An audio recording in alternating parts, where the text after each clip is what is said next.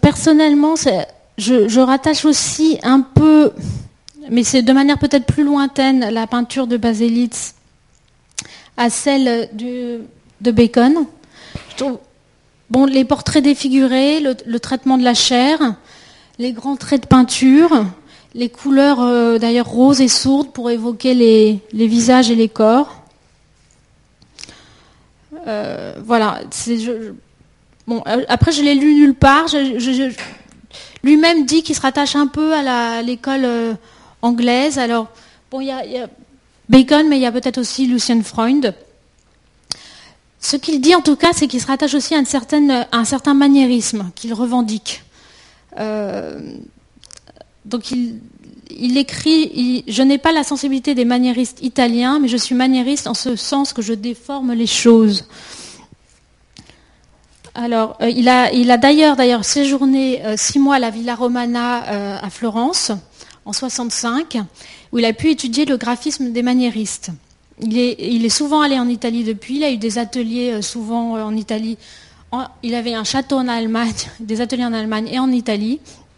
Et aujourd'hui encore, il vit entre euh, Munich, la campagne autour de Munich, et, Imperia, qui est une ville du nord de l'Italie, près de Vintimille. Alors, autre influence, d'ailleurs, je vois, on a discuté avec Polo, Peut-être aussi une œuvre, œuvre comme celle de Jericho pour le travail des chairs.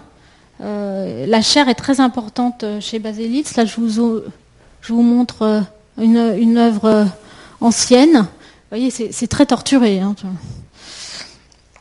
Je vous montre le, le, Gréco, donc pour le maniérisme.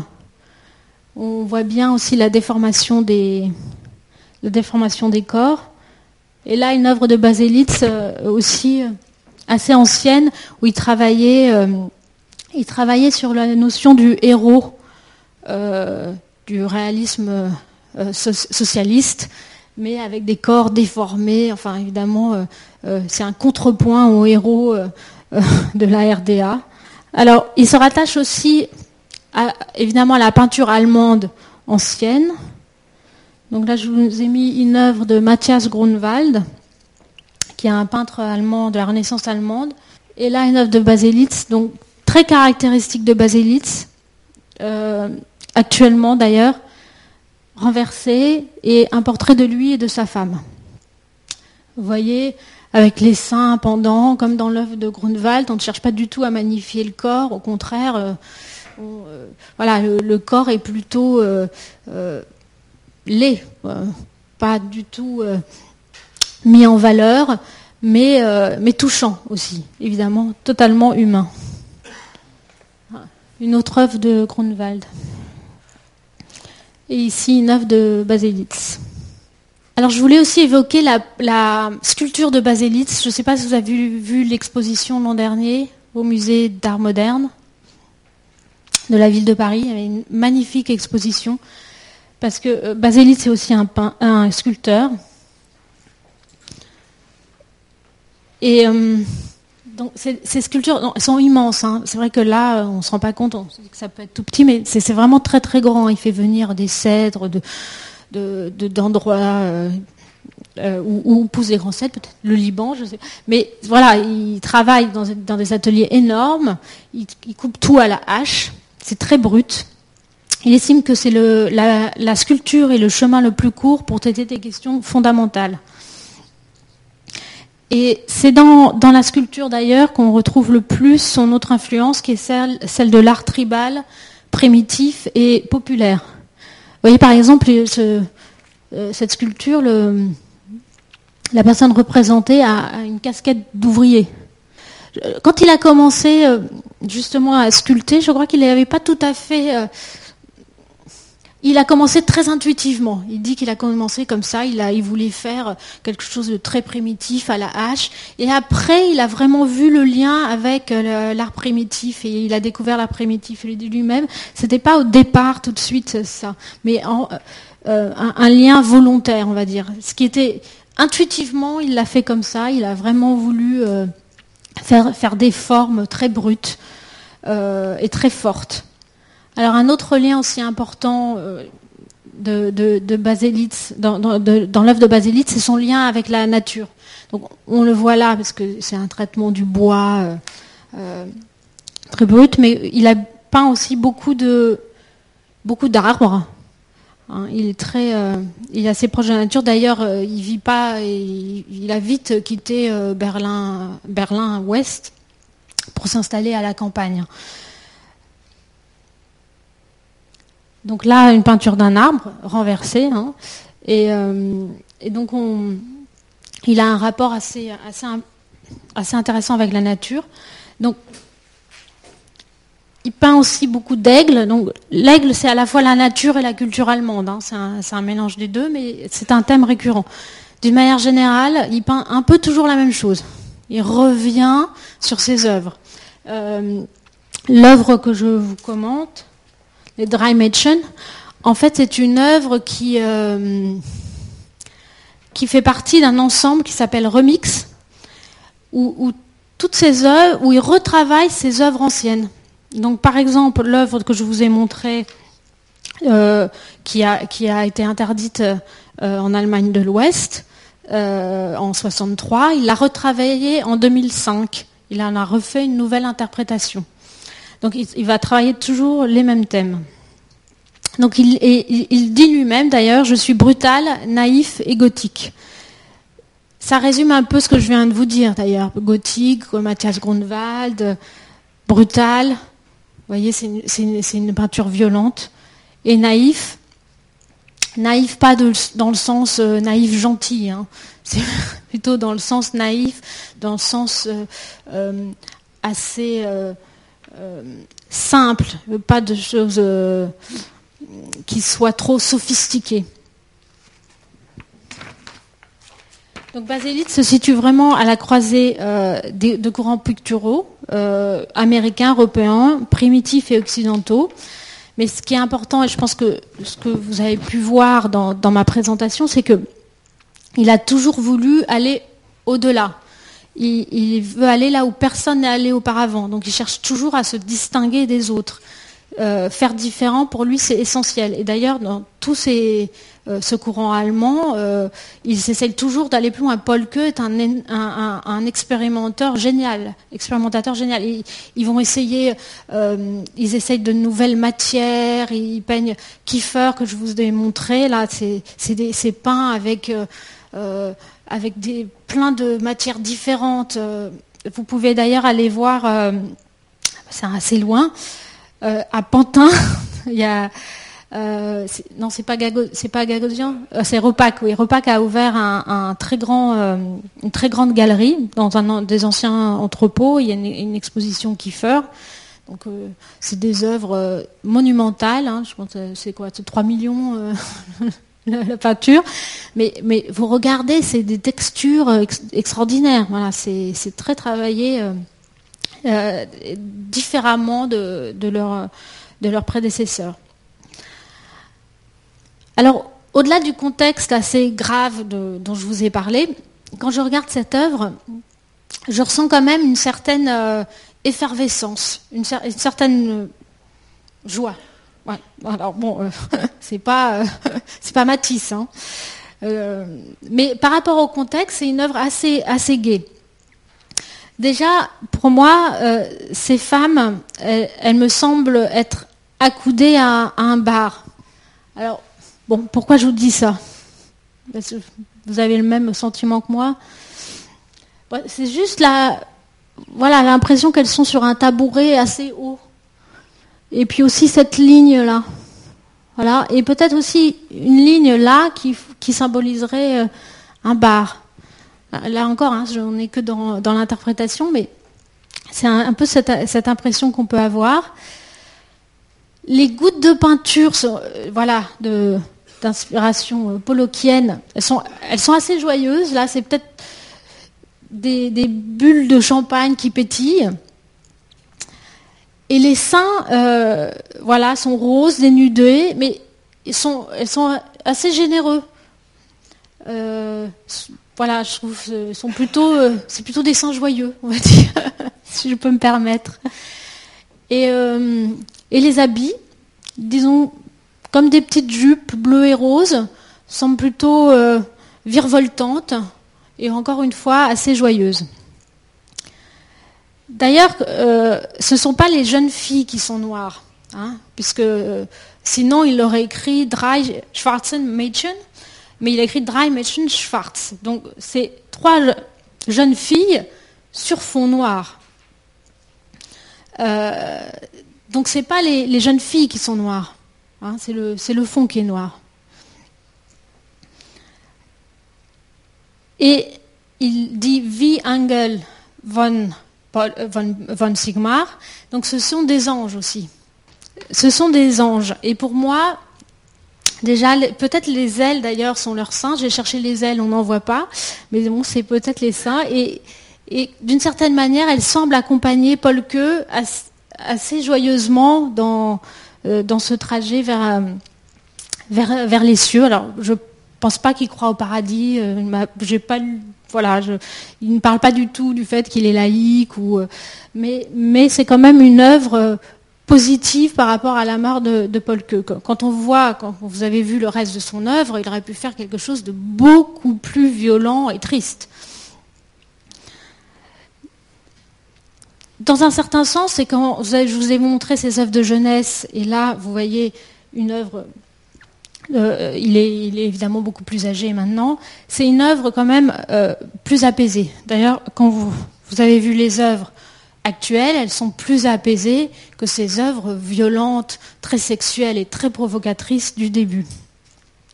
Donc d'une certaine manière, pour moi, c'est une œuvre de sagesse euh, où en fait le noir et la lumière, la tristesse et la joie, et à la fois la mort et l'espoir se confrontent sans qu'aucun ne gagne, hein, puisque on ne peut pas dire que c'est très joyeux, on ne peut pas dire que c'est très triste. C'est vraiment euh, un mélange des deux. Je dirais pas yin et yang, mais quelque part, voilà, la sagesse, c'est que Paul que meurt, c'est quelque chose qui l'affecte profondément. Il n'en fait pas une œuvre triste, exclusivement triste. Il en fait une œuvre qui est un mélange des deux. Voilà, je voulais quand même aussi vous montrer pour conclure, une photo de, de Baselitz, qui est euh, bon, assez âgé, mais vous, avez vu, euh, d'ailleurs, bon, Paul Queux est décédé, mais Kiefer et, euh, et Richter sont encore vivants. Donc c'est vrai qu'on a des très très grands peintres qui, vont clairement marqueront l'histoire de l'art, qui sont encore vivants, mais très âgés. Je trouve que d'ailleurs il a un visage apaisé et très sympathique. Quand on, le voit jeune, on sent qu'il était beaucoup plus, beaucoup plus euh, euh, révolté. Alors, pour conclure, je voulais euh, vous dire que j'espère que je vous ai fait comprendre que en peinture et comme en mode, le meilleur n'est pas toujours facilement accessible. Cette œuvre que je vous ai montrée, a priori, au début, vous ne l'aimez pas forcément. Mais quand, on commence à, la comprendre, à, voir le contexte, tout d'un coup, on, s'y attache. Mais ce n'est pas facilement accessible. C'est un dialogue qui peut naître parce que vous-même, vous, allez comprendre petit à petit l'histoire de l'art. Donc c'est nécessaire de, connaître l'histoire de l'art. Et euh, pour apprécier une œuvre contemporaine. C'est vrai que souvent on peut se dire ah, c'est n'importe quoi. Mais on dit c'est n'importe quoi parce qu'on ne connaît pas l'histoire de l'art. Et c'est la même chose en mode. Hein. Euh, en mode, on peut apprécier des choses très compliquées, enfin qui paraissent assez peu accessibles, parce que justement on a fait la démarche d'apprendre tous les courants précédents et on comprend pourquoi le créateur est arrivé à ce point-là. Mais si on n'apprend pas les démarches avant, on ne peut pas comprendre où il arrive. C'est cette volonté de faire toujours différent euh, et d'aller vers l'avant-garde qui pousse les créateurs justement à, ne pas être facilement accessibles. Mais une fois que vous avez fait cette démarche, il y a un vrai euh, plaisir euh, à, regarder une œuvre. Et d'ailleurs, bon, là j'ai fait cet exercice invité par Lucas, mais tout ce que je vous ai dit, je le sentais intuitivement, mais ce n'est que en le travaillant que je m'en suis rendu compte. Vous voyez ce que je veux dire? C'est que ça devient très fluide après quand vous connaissez bien euh, la mode ou l'art contemporain. Moi, je peux juger un, défilé de mode parce que je connais, euh, et j'ai vu beaucoup de défilés de mode et je connais l'histoire de la mode, mais je ne vais pas tout de suite intuitivement savoir pourquoi je l'apprécie. voyez Ça devient, c'est un vrai plaisir en fait. Euh, vous pouvez avoir un vrai plaisir en appréciant l'art la mode comme l'art contemporain, parce que vous avez fait une énorme démarche de connaissance et d'expérimentation. Donc voilà, donc c'est pour ça que c'est très bien que vous soyez à l'IFM. Moi, j'ai regretté de ne pas l'avoir fait d'ailleurs. Et euh, voilà, donc je voulais remercier à nouveau euh, Lucas de m'avoir invité à, parler d'une œuvre, parce que pour moi aussi, ça a été une démarche euh, hyper intéressante de, bah, de comprendre pourquoi j'aimais cette œuvre. Comme on a encore un peu de temps, on va pouvoir discuter. Comme j'ai le micro, je pose la première question, si vous voulez bien. Euh, ce qui m'a étonné, c'est que quand je t'ai proposé de, faire de te livrer à cet exercice, tu as tout de suite euh, décidé que ce serait Baselitz. Et j'aimerais te demander pourquoi, par rapport à ton histoire à toi. Bah, euh, bah, disons que Baselitz je, trouve justement, ce que je vous ai expliqué, c'est que c'est pas tout de suite, on comprend pas tout de suite, et c'est ça qui est intéressant. C'est-à-dire des œuvres, vous allez, je trouve Kiefer, par exemple, personnellement, beaucoup moins fort parce que beaucoup plus direct. Vous voyez, on, bah, voit un champ de bataille, euh, bon, voilà, on comprend, c'est douloureux, mais c'est trop direct pour moi. Je trouve Basélite, c'est plus complexe. Au départ, on trouve ça presque assez laid. Euh, vous avez vu l'œuvre euh, où il y a un un petit, euh, enfin, un quasi-gnome avec un sexe euh, comme un bâton. Euh, en plus, c'est peint, c'est noir. non, je sais pas, vous trouvez ça beau? Non, non, c'est laid, quoi. voilà. Donc, c'est pas tout de suite accessible. Voilà. Et, vraiment, je. Voilà. c'est vrai que ça aide de les voir. Là, on a uniquement des reproductions qui ne sont pas très très bonnes en plus. Et quand on est confronté justement aux œuvres de Basélis, parce que les formats sont souvent énormes, hein. c'est des formats qui font 3 mètres, 4 mètres, 5 mètres, et il y a quelque chose de très très physique qui se passe lorsqu'on découvre ces œuvres. Hein. Et ça c'est absolument essentiel. Quand euh, Sophie vous parle du tableau là, des trois mentions, euh, on l'a découvert ensemble, et c'est vrai qu'on est vraiment rentré dans la peinture. Là, quand on a une reproduction, on ne peut pas rentrer dans la peinture. Hein. je crois que c'est absolument essentiel pour l'œuvre de Baselitz. Baselitz travaille au sol. Et le fait de travailler au sol, c'est qu'il n'a aucun recul lorsqu'il travaille. Hein. Donc il y a un grand travail de mémoire qui se fait euh, chez lui lorsqu'il travaille. Hein. Euh, il y a quelque chose de très physique parce qu'il a tout son corps qui est sur la toile. Et Basilis dit qu'il va des fois chercher derrière la toile. Il se pose sur la question de la peinture du tableau. Qu'est-ce qu'un tableau? Et il dit qu'il va chercher justement cette figure derrière. Donc il y a quelque chose de très très particulier. Il n'est pas dans la reproduction. alors c'est toujours, il y a toujours cette euh, cette partie où on ne sait pas si c'est abstrait ou figuratif hein, chez Basilis. Moi, j'y vois plus de l'abstraction que de la figuration mm. finalement. Mais après, c'est personnel. Chacun son choix. Puisque justement dans sa démarche, c'est d'être toujours à la limite, à la limite de la figuration et de l'abstraction. Et parce que l'abstraction pour lui, ça a déjà été fait. Euh, Kandinsky l'a étudié, voilà. Euh, et, la, et, la, figuration aussi, c'est dépassé. C'est d'être justement sur ce fil du rasoir entre les deux. Mais voilà, effectivement, je, vous invite à aller voir les œuvres de Baselitz. C'est absolument essentiel euh, pour, vraiment euh, d'aller voir les expositions, d'aller dans les musées. Et, euh, enfin, Sophie, moi j'ai invité Sophie à aller voir l'exposition de sculpture l'année dernière de Baselitz. Mm. Et c'est vrai que c'était un grand choc. Et la plupart des gens qui qui m'ont écouté sont revenus complètement bouleversés. Quoi, c'était vraiment vraiment impressionnant. Mm. Je crois que c'est la chose là. C'est pareil quand vous voyez une, robe. J'imagine que déjà la robe sur un cintre, c'est pas du tout la robe portée par une femme. Quand on voit un défilé, on est toujours séduit. Quand on voit une robe portée sur un cintre ou présentée dans un musée, euh, je trouve ça assez triste. Et pour moi, c'est pareil. C'est le même genre de comparaison. Euh, oui, c'est sûr que si c'était un créateur, Basili, ce serait comme des garçons. Et je veux dire, c'est cette expérimentation, cette, cette difficulté d'accès et à la fois cette force de frappe euh, énorme. qui, invite d'ailleurs à aller voir l'œuvre directement et pas que sur photo. Une photo de comme des garçons, euh, bon, c'est pas forcément tout de suite, euh, vous comprenez pas forcément tout de suite la force, mais en revanche, quand vous la voyez en vrai portée, vous comprenez complètement le, travail, euh, le travail qui a été fait. Euh, on peut peut-être revenir, en plus profitant de, la présence de, Polo qui est dans le, marché de l'art, pour dire un mot sur, sur la place des Allemands sur le marché de l'art. C'est quand même très intéressant, très surprenant. Oui, oui, bah, oui. c'est vrai Polo, mais il y a beaucoup plus de collectionneurs en Allemagne. Non, euh, les, Allemands sont très très puissants actuellement.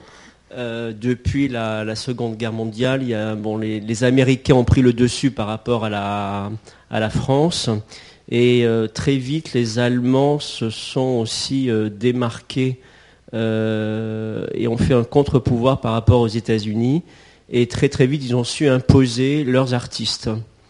Et euh, la puissance des Allemands, c'est qu'ils ont un véritable, euh, ils ont des artistes, ils ont des écoles, ils sont très très bien structurés. Ils ont surtout des collectionneurs qui sont extrêmement fidèles et qui défendent leur marché.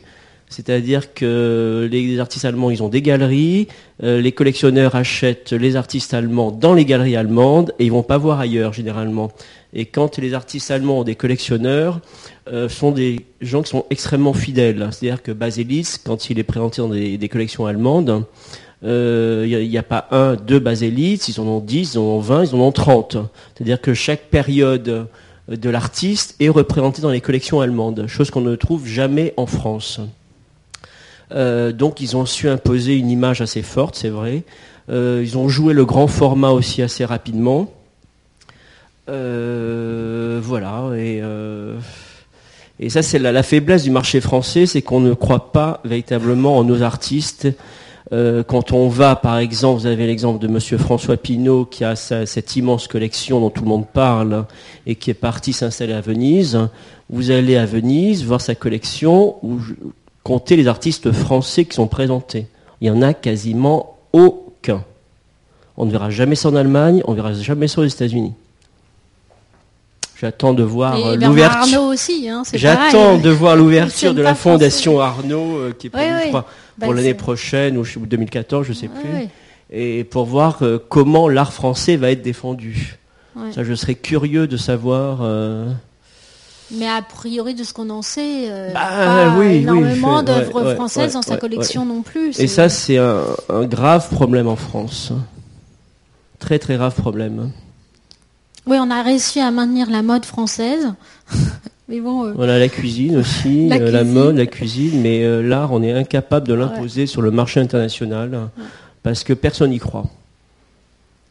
Alors d'ailleurs que vous savez, évidemment, les œuvres chinoises font des records de, de vente et c'est aussi parce qu'il y a des collectionneurs chinois qui soutiennent euh, euh, leurs artistes, euh, leurs artistes locaux. Et c'est comme ça que le marché aussi contemporain de l'art chinois a explosé ces dix dernières années. Il y a un artiste chinois encore vivant qui a d'ailleurs détrôné Picasso au niveau des ventes. Donc ça c'est tout à fait caractéristique, c'est-à-dire qu'il est tout à fait inconnu en Occident. Et alors qu'il a en Chine, voilà, il est complètement encensé. Pardon? Incapable de retenir les noms chinois. Je suis désolé, mais alors là, euh, les Chinois, je C'est pas Xiaogang Pardon oh, Xiaogang Non, euh, non, c'est un plus classique. Hein. Non, non, non, non, non, non, non, non, il est plus classique. Hein. Mm. Je suis incapable de retenir les noms chinois. Et, très probablement, d'ailleurs, euh, dire que l'art indien va aussi exploser, parce que je pense aussi que les, les, collectionneurs indiens vont soutenir les artistes indiens. voilà, c'est pareil, ils ont c'est un pays qui, qui euh, explose euh, aussi euh, économiquement et, assez, assez proche de ses artistes. et on voit beaucoup que, on voit donc que des artistes français qui ont quand même un passé, qui ont quand même, qui ont énormément travaillé, qui ont, qui sont reconnus, n'arrivent pas du tout, mais à ce niveau-là. C'est-à-dire qu'ils sont dépassés par au niveau des prix par les artistes arabes, par les artistes du monde indien, par les artistes chinois, euh, des Français qui ont vraiment une carrière. Euh, ils vont se vendre 50 000 euros. alors que des artistes de ces pays-là, tout à fait émergents, euh, dont personne ne connaît, qui n'ont pas fait le tour des musées, qui ne sont pas consacrés, se vendent des centaines, voire millions d'euros. C'est la grosse différence euh, voilà, entre le monde du, pouvoir et de la finance et un véritable travail euh, qui est... voilà, mais, c'est vrai que pour faire le lien avec la mode, c'est quand même dommage que les deux plus grands collectionneurs français, c'est quand même des Pinot et Arnaud. Euh, ces deux propriétaires de marques de luxe euh, françaises qui, ils ont un doivent leur richesse, ils ont un pouvoir énorme, ils doivent quand même aussi leur richesse, richesse à la culture française, enfin leur succès à la culture française et à ce travail français moi personnellement, je, je suis assez touchée du fait que justement, quelque part, ils ne rendent pas à la France que la France leur donne. Je ne veux pas avoir l'air de faire le euh, titre de Libération, mais c'est dommage, c'est dommage. Franchement, j'espère qu'il va y avoir euh, une nouvelle génération de collectionneurs français qui s'intéressera plus à l'art français. Je pense que c'est parce que c'est des financiers, tout simplement, et qui placent euh, sur. Mais euh, je, voulais, je voulais vous demander, euh, il y a quelques années, il y avait une interaction assez nette entre la mode et, l'art. on peut citer, j'ai croisé hier par hasard Castel Bajac, et, en fait, je, ne sais pas, je, ne le vois plus, je le, je le ressens plus. C'est comme si ces deux mondes s'étaient définitivement distincts et, presque séparés. C'est euh, parce que vous ne regardez pas assez la mode. non, mais, c'est parce que je, pense, au contraire, c'est bah, l'impression, parce que bah, c'est devenu beaucoup trop commun. C'est-à-dire, c'est devenu euh, maintenant le truc classique. là, euh, Vuitton a fait des, une collaboration avec Yayoi Kusama, quand même fantastique, artiste japonaise. C'est très ponctuel. C'est pas que c'est très c'est que maintenant Murakami c'était nouveau. Mais Yayoi Kusama, bah oui, ça a déjà été fait. Le concept a déjà été fait de Vuitton avec un, artiste. Donc, euh, moi, j'ai trouvé assez, assez marrant d'ailleurs les vitrines et tout ça, mais ça n'a pas fait tellement de bruit, effectivement, à part le bruit que eux-mêmes en ont fait parce qu'ils ont beaucoup d'argent. Mais finalement, ça n'a pas du tout eu l'impact que ça, pouvait avoir quand c'était euh, Vuitton Murakami et que c'était un peu. Euh, voilà, c'était plus fort parce que c'était quand même plus nouveau. Je sais que Dior aussi a fait une collaboration avec quel artiste? C'est même oui, il y a ça, mais aussi ils avaient un artiste qui ont peint le Lady Dior, un Allemand. C'était même pas un artiste. Euh, oui, c'est pas, c'est pas le. Ah, et... Karl Lagerfeld.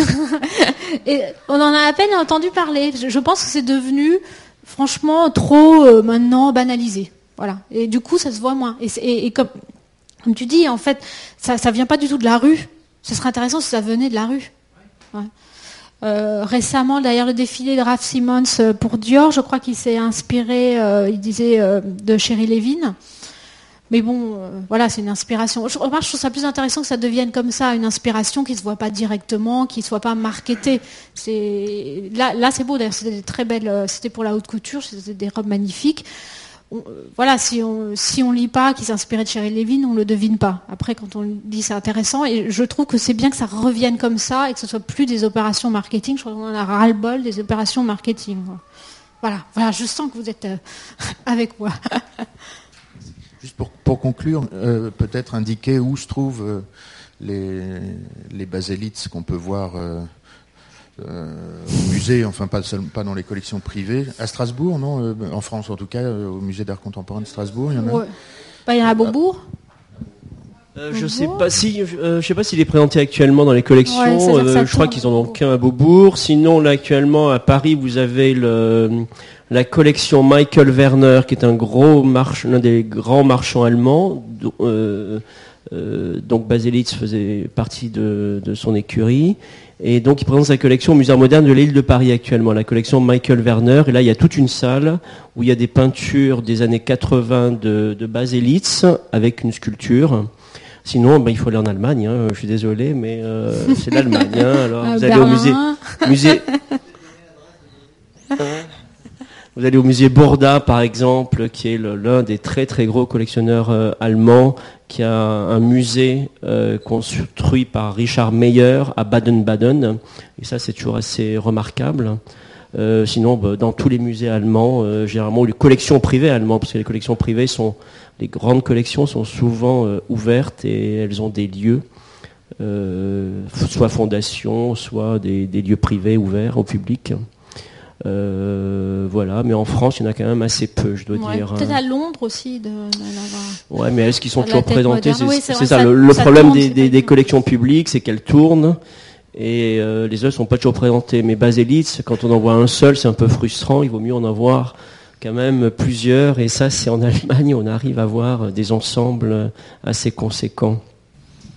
Est-ce que vous appréciez un peu plus Baselitz maintenant J'espère parce que c'est un peu la démarche d'essayer. Euh, euh, parce que vraiment, moi, je ne supporte pas d'entendre euh, l'art contemporain, c'est n'importe quoi. Ça, ça, me hérisse. ça me hérisse parce que justement, quand je vois le travail et toute cette, carrière, cette, cette expérimentation de Baselitz, euh, typiquement, euh, voilà, c'est un vrai travail, c'est une vraie culture, c'est très très loin du, n'importe quoi. Voilà. Et le message euh, de CESAS que tu as contribué à enrichir ce matin et on te remercie, c'est justement de faire le travail nous-mêmes aussi. Il y a du travail de leur côté, il y a du travail de notre côté. Oui. C'est infini. Et voilà. Donc, tout à fait. Bah, comme je vous disais, c'est ça. Je, trouve vraiment euh, une chose qui est importante dans l'art contemporain, euh, c'est que c'est vous, qui faites la démarche d'apprécier l'œuvre. C'est euh, vraiment le, spectateur est remis à sa place, à une place centrale. C'est vous qui devez dialoguer avec l'œuvre, vous pencher, essayer de la comprendre, et, et c'est pas du tout une interprétation unique. Et voilà, je trouve vraiment intéressant. Ça me donne merci beaucoup, donc on, te remercie. Et ça me donne une transition pour annoncer la suite du programme. Il y a précisément dans les, vous avez eu le, dernier programme, des sujets qui peuvent vous paraître complètement. Euh, il y a notamment un sujet sur De Funès. Euh, il ne s'agit pas d'art contemporain, mais il y a un travail aussi. Voilà. Donc venez précisément si vous jugez que c'est un sujet euh, bizarre et absurde, parce que vous verrez, enfin vous serez assez surpris, je pense.